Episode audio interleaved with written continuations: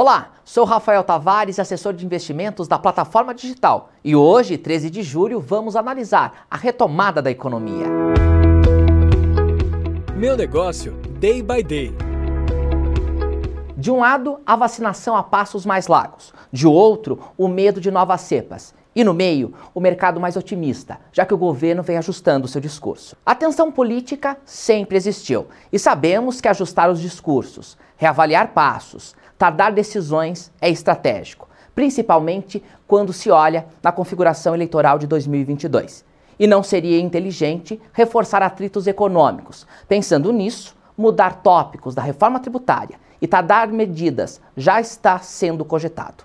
Os empresários que continuam sentindo na pele os impactos das crises estão segurando os investimentos, tendo em vista a preocupação da crise energética, que já deveria ter sido analisada pelo governo, que por sua vez deveria ter tomado medidas paliativas mais baratas, já que a crise hídrica não é de hoje.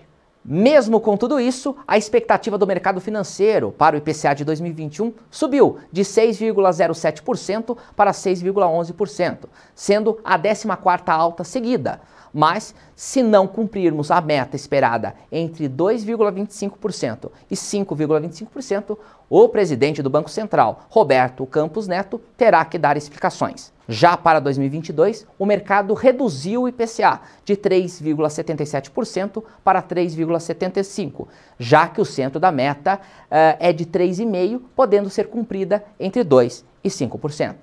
Já o PIB de 2021, a prévia do crescimento e produção de riquezas, subiu de 5,18% para 5,26%, sendo a 12ª alta do indicador. E para 2022, o mercado reduziu a previsão de alta de 2,10% para 2,9%.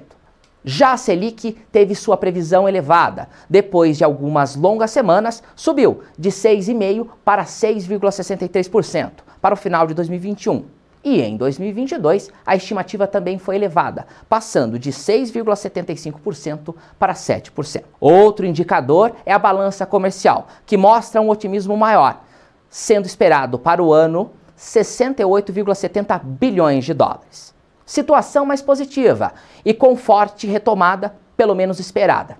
Foi levada em consideração e o Brasil assumiu a presidência do Mercosul pelos próximos seis meses e o bloco, sendo capitaneado pelo nosso país, acordos multilaterais podem ser firmados, reforçando as exportações, mostrando a relevância brasileira no cenário internacional. O Brasil está se esforçando, mas ainda há muito a ser ajustado para que o cenário nebuloso não fique mais tão denso. Dúvidas, sugestões, deixe nos comentários e acompanhe nossos conteúdos.